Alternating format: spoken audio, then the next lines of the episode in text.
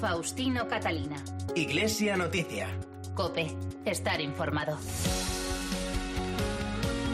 Saludos amigos y muy buenos días en este tercer domingo de febrero y a esta hora en la que llega el tiempo para contarles en estos próximos minutos los principales asuntos de la actualidad eclesial de estas jornadas. Será hasta las 9 de la mañana en que llegará la transmisión de la Santa Misa desde Toledo. Y al inicio de esta edición de Iglesia Noticia que hacemos con Álvaro Español en el control de sonido y con Amparo Latre y Nacho de Gamón en la redacción, un adelanto de algunas noticias en estos titulares. Este mediodía se clausura en Madrid el Congreso de Laicos Pueblo de Dios en Salida, en el que participan 2.000 representantes de las diócesis y movimientos de toda España.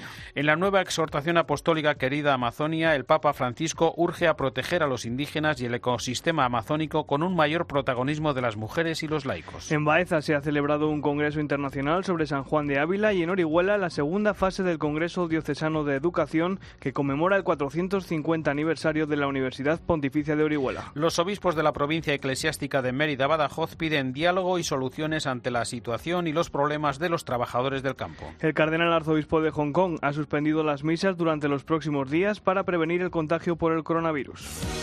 Faustino Catalina. Iglesia Noticia. Cope, estar informado. Este mediodía se clausura en el Palacio de Cristal de la Casa de Campo de Madrid el Congreso de Laicos Pueblo de Dios en Salida con el que este fin de semana participan 2.000 personas en representación de las diócesis, asociaciones y movimientos de apostolado seglar de toda España. El secretario de la Conferencia Episcopal, Luis Argüello, explicó en rueda de prensa el espíritu de esta convocatoria que se inscribe en el último plan pastoral de la Conferencia Episcopal. Se trata de fomentar la participación de los laicos en la vida de la Iglesia, siempre poniendo especial atención en el acento misionero y evangelizador como pide el Papa Francisco en su exhortación apostólica Evangelii Gaudium, auténtico referente de esta cita. Para ello, el Congreso trata de reflejar la vida de la Iglesia. Nuestro Congreso quiere ser una parábola de lo que es la Iglesia, pero muy visible, porque va a estar un número muy alto de los obispos de la Iglesia española, grupo de sacerdotes y los dos mil laicos que participan en el Congreso. Es todo ello una parábola y por eso debe de tener todos los ingredientes de lo que constituye la vida eclesial. La organización pretende que el Congreso no se convierta en un evento aislado, sino parte de un proceso que una vez acabado el fin de semana continúe en el trabajo diario de las diócesis, asociaciones y movimientos participantes. Desde aquí se producirá un nuevo envío de vuelta a casa a las diócesis, donde todo aquello que ya hemos caminado y el impulso y las respuestas de estos días de Congreso van a ser acogidas para seguir haciendo camino juntos y buscando la manera de cómo ser pueblo de Dios en salida que anuncia el Evangelio y es testimonio de fraternidad. El viernes, en la inauguración del Congreso, junto al presidente de la Conferencia Episcopal, el cardenal Ricardo Blázquez, estuvo el prefecto del Dicasterio para los Laicos, Familia y Vida, el cardenal Kevin Farrell, y allí también estuvo nuestra compañera Amparo Latre. Buenos días. Buenos días. El cardenal Ricardo Blázquez presidirá la Eucaristía de clausura a las 12, que será transmitida por 13 Televisión.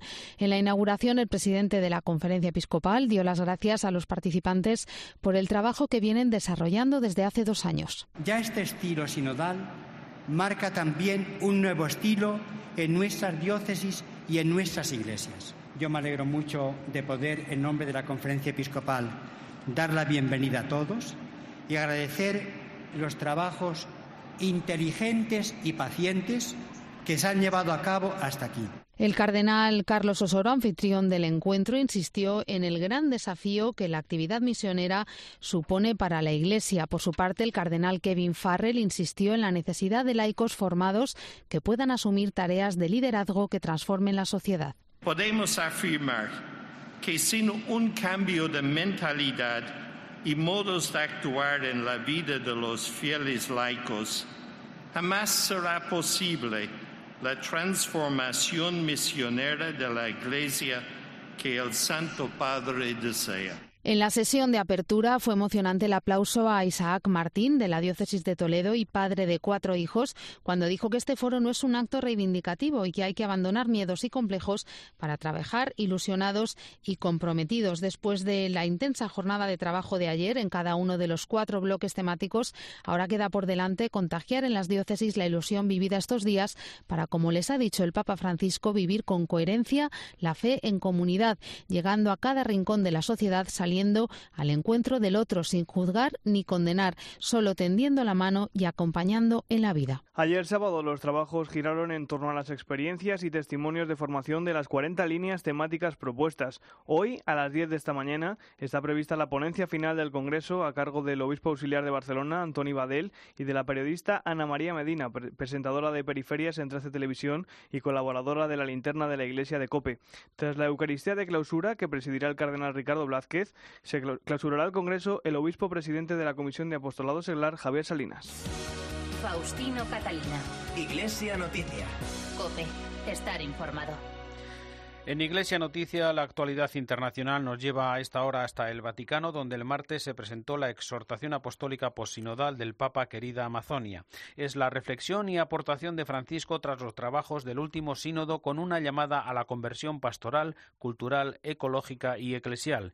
Y lo hace con una llamada a la protección del ecosistema y de los pueblos indígenas que habitan en aquellos territorios desde la propuesta liberadora del Evangelio de la Misericordia. Vamos a conocer algunas líneas de este documento la crónica de la corresponsal de la cadena COPE, Eva Fernández. Buenos días. Buenos días. Cuando al inicio de la exhortación el Papa asegura que dirige su mirada hacia el mundo entero para despertar su afecto y preocupación por la Amazonia, confirma lo que podemos leer a lo largo de los 111 puntos de esta exhortación firmada el pasado 2 de febrero, que contiene los cuatro grandes sueños de Francisco para la región, tal como nos recuerda el cardenal Michael Cherny, secretario de la sección de migrantes y refugiados del dicasterio para el servicio al desarrollo humano integral. El primero es un sueño social que incluye una, nueva protección de los derechos humanos y una promoción de la justicia y de la igualdad de los pueblos. Un, sueño cultural e intercultural que es, muy central en, en, todo este proceso, un sueño ecológico en que nuestra cura de la casa común deviene una parte integral de nuestra fe y finalmente, eh, más importante, dice él, el grande sueño pastoral. Nadie puede permanecer indiferente ante la destrucción de la riqueza humana y cultural de esta tierra, que es también nuestra, asegura Francisco en una carta que podría traducirse como una declaración de amor hacia la Amazonia, ante la que la Iglesia afronta un gran desafío pastoral, como han demostrado los misioneros, que dejaron todo para vivir junto a los más desfavorecidos. Una exhortación que invita a centrarse en lo realmente importante, dejando atrás la polémica mediática sobre la posibilidad de ordenar a hombres casados como sacerdotes.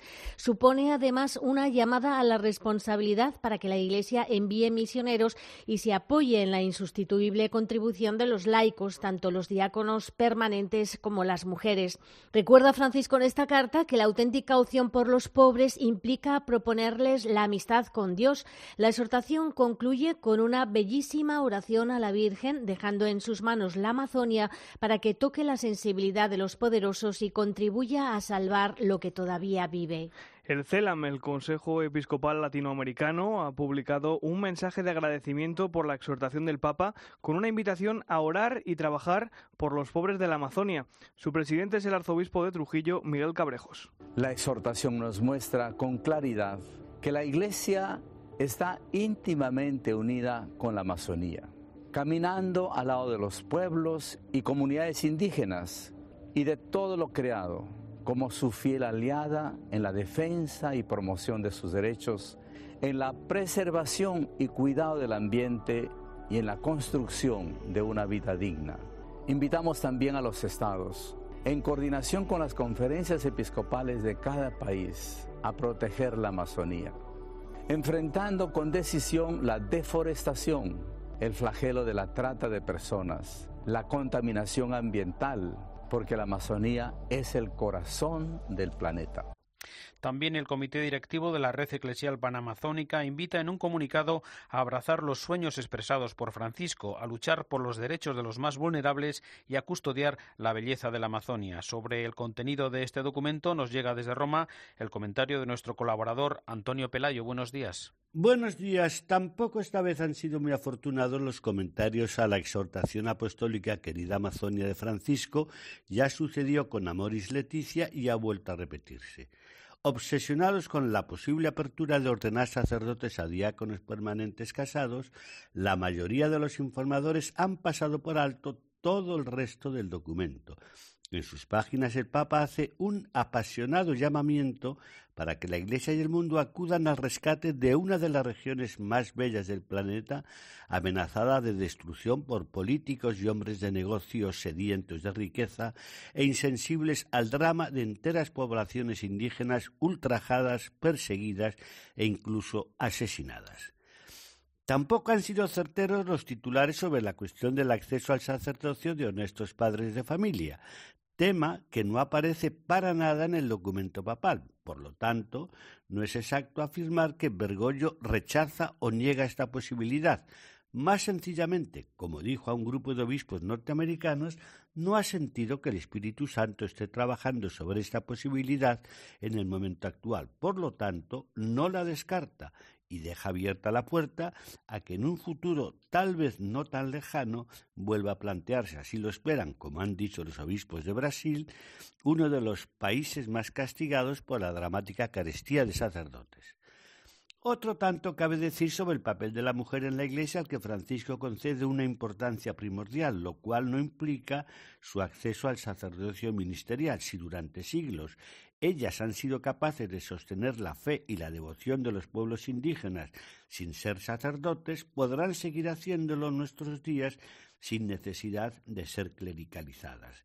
Querida Amazonia es, en mi opinión, una exhortación profética y poética y al mismo tiempo un compromiso solemnísimo de la Iglesia a no abandonar a unos hijos suyos y a un territorio que sorprende por su apabullante riqueza, hoy amenazada por un desastre ecológico de dimensiones planetarias. Desde Roma les ha hablado Antonio Pelayo. Gracias, Antonio. Seguimos con Eva Fernández y la actualidad en el Vaticano, donde se ha anunciado un próximo viaje a Malta del Papa, que esta semana ha celebrado la habitual audiencia del miércoles. En ella estuvo el obispo de Barbastro Monzón, Ángel Pérez Puello, con un regalo especial. Cuéntanos, Eva. Sí, Malta es el primer destino internacional del Papa que está confirmado. Un viaje relámpago de un día a las islas de Malta y de Gozo, en pleno Mediterráneo, fruto, como siempre, de la doble invitación, tanto por parte del Gobierno como de la Iglesia.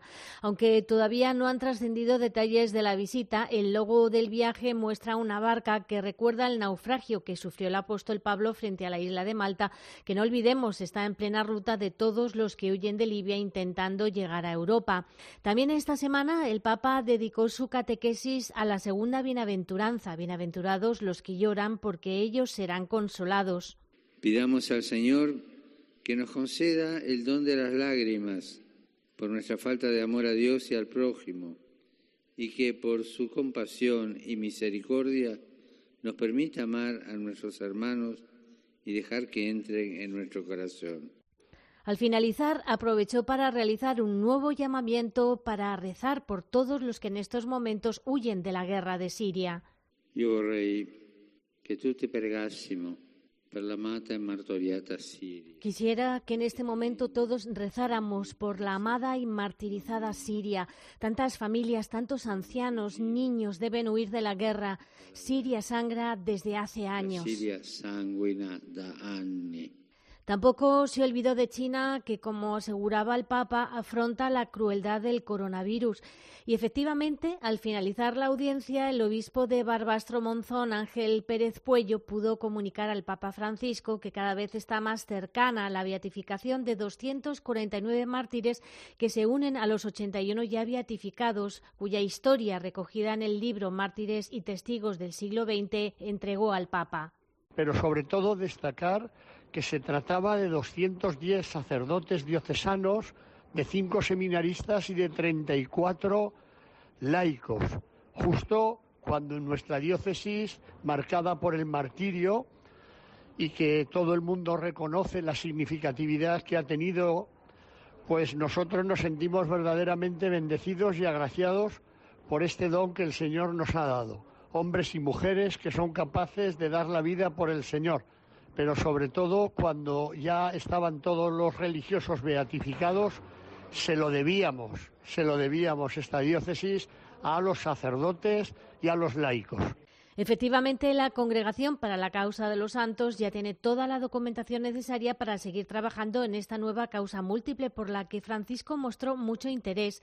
El obispo de Barbastro Monzón le entregó también un mapa con los lugares del martirio y en la despedida Francisco le felicitó por el quinto aniversario de su nombramiento episcopal.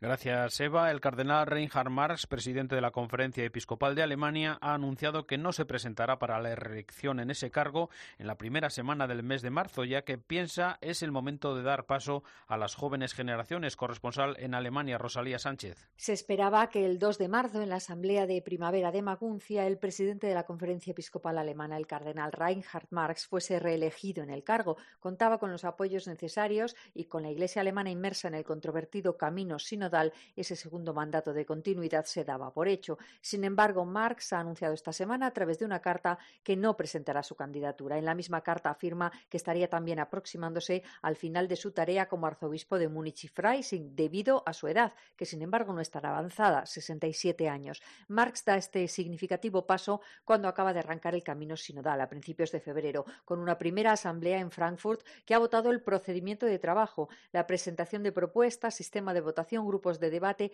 con 187 votos a favor del total de 320. Al margen de los dos tercios necesarios para adoptar cualquier cambio, ha quedado establecido que se requerirá una mayoría de voto femenino a favor de cualquier votación para que las resoluciones sean válidas. En este primer encuentro, el cardenal Marx hizo un llamamiento a buscar un plan realista para posibles reformas eclesiales y dentro de los cánones establecidos por la Santa Sede. El coronavirus afecta también a la actividad litúrgica y pastoral de la Iglesia.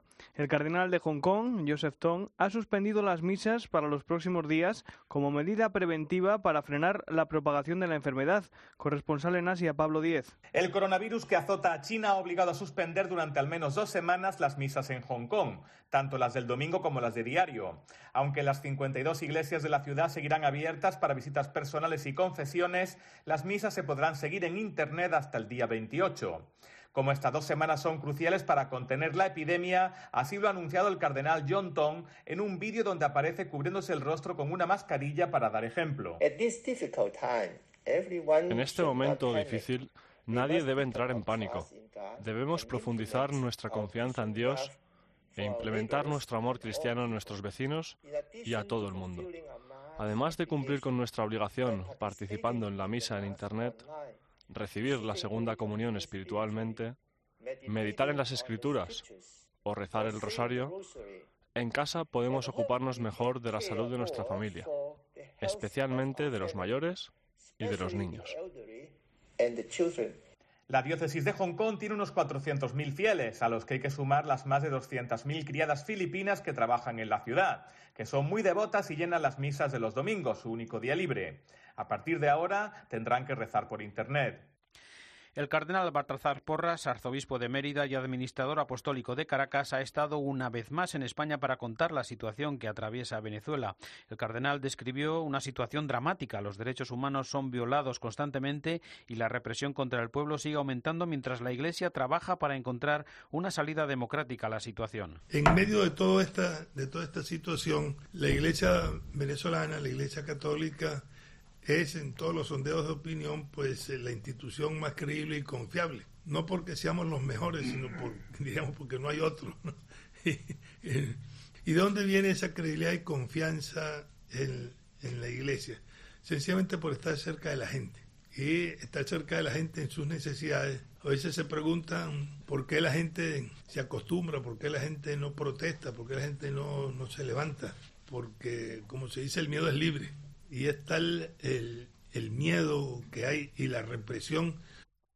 En vísperas del debate del Parlamento luso sobre la eutanasia, los obispos portugueses han reiterado su oposición a la muerte asistida, con la propuesta alternativa más digna, la de los cuidados paliativos. Corresponsal en Lisboa, Begoña Iñiguez. Buenos días. Muy buenos días. A cuatro días de que se vote en el Parlamento luso la despenalización de la eutanasia, aumentan las voces en Portugal de colectivos sociales y religiosos que se manifiestan públicamente en foros, conferencias y en los medios de comunicación contra la eutanasia y cómo se quiere aprobar en el Parlamento la ley a pesar de no estar en el programa electoral del Partido Socialista del primer ministro Antonio Costa, quien gobierna en minoría y se ha visto obligado a apoyarla como moneda de cambio al bloque de izquierda por apoyar los presupuestos de este año. La Conferencia Episcopal Portuguesa insiste en la defensa de la vida, en los cuidados paliativos y ha confirmado esta semana que apoyará la celebración de un referéndum si se despenaliza la eutanasia el próximo jueves. El padre Manuel Barbosa es el portavoz de la Conferencia Episcopal Lusa. La Conferencia Episcopal acompaña y apoya las iniciativas en curso contra la despenalización de la eutanasia, como la realización de un referéndum.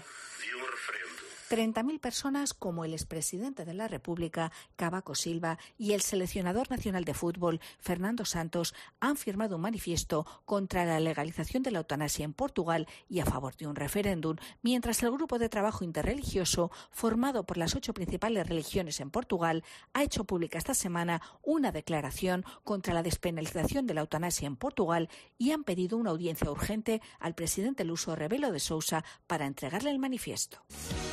Faustino Catalina. Iglesia Noticia. Cope. Estar informado. En Iglesia Noticia volvemos a la actualidad aquí en España. Ayer finalizó en Orihuela la segunda fase del Congreso Diocesano de Educación que ha conmemorado el 450 aniversario de la Universidad Pontificia de Orihuela. Y en Baeza se ha celebrado un Congreso Internacional sobre San Juan de Ávila en el que 250 sacerdotes de 23 diócesis han analizado la dimensión humana, intelectual, espiritual y pastoral del patrono del clero español. Copeja Lola Ocaña, buenos días. Buenos días. Esta semana Baeza ha contado con los mejores expertos en la figura de San Juan de Ávila, quienes han profundizado en su magisterio en el Congreso Internacional organizado por la Diócesis de Jaén y que se enmarca dentro de los actos del año jubilar habilista. Un congreso que inauguraba el cardenal Estela, prefecto de la Congregación del Clero, quien en su ponencia inaugural resaltaba la figura del maestro Ávila como de absoluta vigencia para el presbiterio del siglo XXI. El obispo de Jaén quiso también mostrar su agradecimiento a todos los ponentes que han llegado hasta Baeza y a los más de 250 sacerdotes que quieren profundizar y aprender del magisterio del apóstol de Andalucía. El cardenal Tolentino, presente también en este Congreso Internacional, animó a los presbíteros de hoy a ser no solo testigos del pasado, sino documentos del futuro, pastores en constante actitud de salida. El pregonero de la gloria de Dios, San Juan de Ávila, sigue siendo hoy, como hace cuatro siglos, semilla de buenos sacerdotes para nuestra Iglesia. Los obispos de la provincia eclesiástica de Mérida Badajoz han invitado a todos los implicados en los problemas del campo, desde los agricultores a los sindicatos o la administración, a que dialoguen y busquen soluciones justas para estos trabajadores y los frutos de su trabajo. Cope Cáceres, Miriam Rodríguez, buenos días. Buenos días. Las protestas en el campo extremeño preocupan a los obispos de la provincia eclesiástica de Mérida Badajoz. Este martes 18 de febrero hay previstas nuevas manifestaciones y cortes de carretera autorizados por parte de los agricultores y ganaderos extremeños y los obispos que valoran positivamente que la sociedad tome conciencia de la situación del campo en nuestra región, pedido a todos los actores implicados a que se comprometan en un diálogo franco y constructivo en el que se reconozcan los derechos y aspiraciones de todas las partes. Así lo expone en nombre de todos los obispos de la provincia eclesiástica de Mérida Badajoz, Jacinto Núñez Regodón, vicario general de la diócesis de Plasencia. Los obispos invitan a todos los actores implicados, administraciones públicas, asociaciones agrarias, sindicatos y particulares, a que se comprometan en un diálogo franco y constructivo en el que se reconozcan los legítimos derechos y aspiraciones de todas las partes y se atiendan especialmente las situaciones de precariedad personal y familiar los obispos han invitado además a las comunidades cristianas a que acompañen estos procesos sociales con la oración confiada al Señor para que se abran a los agricultores extremeños nuevos horizontes de esperanza. El rey Felipe VI ha entregado el Premio de Derechos Humanos Rey de España al misionero Patricio La Rosa, que desde 1993 con el proyecto ACOES trabaja para erradicar la pobreza a través de la educación. Pascual Claramonte, buenos días. Buenos días. Su aventura empezó ayudando a un grupo de jóvenes que tenían dificultades para estudiar por los bajos ingresos de sus familias. 28 años después, la asociación Colaboración y Esfuerzo que él fundó ha creado cuatro escuelas, 16 guarderías y ha dado casi 3.000 becas en material escolar. Además de todo eso, desde esta semana gozan de un reconocimiento, el Premio Derechos Humanos Rey de España que entrega el propio Felipe VI en la Universidad de Alcalá. Patricio La Rosa, en su discurso de agradecimiento, se ha acordado de gente como... Pablo está a punto de acabar su carrera de administración de empresa. Coordina un taller donde mujeres voluntarias de barrios muy pobres hacen 8.000 mochilas para regalárselas a los niños de más bajos recursos cada año en la escuela. Por eso el premio es para este Pablo de Honduras y me alegra mucho de poder decírselo. Pablo es uno de los que se ha podido beneficiar de este proyecto. Reciben ayuda y son los primeros en colaborar. También lo hace gente como Álvaro Ramos. Lleva seis años en Honduras y el año pasado llegó a ordenarse como sacerdote. La persona que tiene fe cree que Dios existe y que Dios nos impulsa y que los protagonistas del cambio del mundo y la fe hay que vivirla. La fe sin obras es muerta. Y creo que el padre Patricio es un ejemplo de una persona que habla de la fe y vive la fe y la vive constantemente. El gran objetivo que tienen es erradicar la pobreza extrema. El camino para ello, la educación. Creen que es fundamental para que sean los propios hondureños los que generen riqueza. El Instituto Español de Misiones Extranjeras, el IEM, celebra este año 2020 el centenario de su fundación, que según su director general, Luis Ángel Plaza, es una oportunidad para mirar con esperanza hacia el futuro del instituto. Eh, el deseo de este, de este centenario, por tanto, tiene un deseo de mirar para atrás, para agradecer, para eh, recordar tantas cosas positivas, eh, recordar tantos compañeros que dieron su vida por, por el proyecto del Evangelio, por la misión de Jesús, pero al mismo tiempo es una mirada para adelante, para adelante, para ver cómo podemos responder con la realidad nueva que tenemos y también con nuestra propia realidad, que somos menos, gente más mayor, pero Dios siempre nos está mostrando caminos nuevos. Junto a la crisis de vocaciones, según nos recuerda Luis Ángel Plaza, se abren cada día nuevos y diferentes caminos para el trabajo misionero. Claramente nosotros, como somos diocesanos, dependemos un poco de las diócesis. Al bajar las diócesis la, la, presencia en los seminarios, el número de sacerdotes, es claro que eso nosotros también hemos notado lo mismo, que ha bajado mucho estos últimos años. Pero eso no nos da miedo porque se abren nuevos caminos. Por ejemplo, eh, actualmente estamos sintiendo presencia de eh, sacerdotes más mayores que vienen por algunos años. Últimamente, incluso tenemos ahora una experiencia de uno que está queriendo volver, ha estado por sus padres que estaban mayores y ahora ha decidido que han muerto sus padres, volver para allá. Entonces se abren nuevos caminos también en la misión desde la propuesta del Papa Francisco, que nos invita a todos a ser misioneros, tenemos que ver cómo ahora podemos responder y sin tener miedo al número ni a las realidades que son nuevas, diferentes. No son peores y mejores, son diferentes. Esta semana se ha celebrado en Madrid las jornadas de delegados diocesanos de patrimonio cultural que han centrado su trabajo en el análisis y gestión del patrimonio del mundo rural, de los conventos, iglesias y monasterios de la España vaciada. El secretario de la Comisión Episcopal de Patrimonio es Pablo del Cló. Nos encontramos con territorios donde hay muy poca población, apenas hay sacerdotes que atender, se les atiende la medida que se pueda, pero está el problema de qué hacer con el patrimonio de estos lugares que se están vaciando. Pero hemos ido más allá, que es cómo poner este patrimonio al servicio de la despoblación para producir vida en aquellas regiones que poco a poco se van abandonando. Hemos hecho un análisis general del problema de la despoblación, por qué se produce, eh, si es un fenómeno nuevo, si no, luego los efectos de esta despoblación en el patrimonio cultural de la Iglesia. Hemos visto también casos concretos en diferentes diócesis o instituciones religiosas de cómo están haciendo fructificar este patrimonio para que o no se abandone o eh, la población que está en el lugar les saque una cierta rentabilidad. Y luego hemos visto la importancia también jurídica de asegurar, pero no tanto asegurar porque se nos pueda caer una teja y se fastidie, sino el problema de que podamos tener con terceros. Y luego por último hemos visto qué visión hay de Europa con respecto a la Europa abandonada, no solo España, y qué tipo de ayudas puede haber con respecto a esto. Terminamos así el informativo Iglesia Noticia, programa 1659 de este domingo 16 de febrero de 2020. Llega ahora el minuto para la actualidad y después desde Toledo la Santa Misa. Feliz semana, hasta dentro de siete días. Un saludo de Faustino Catalina.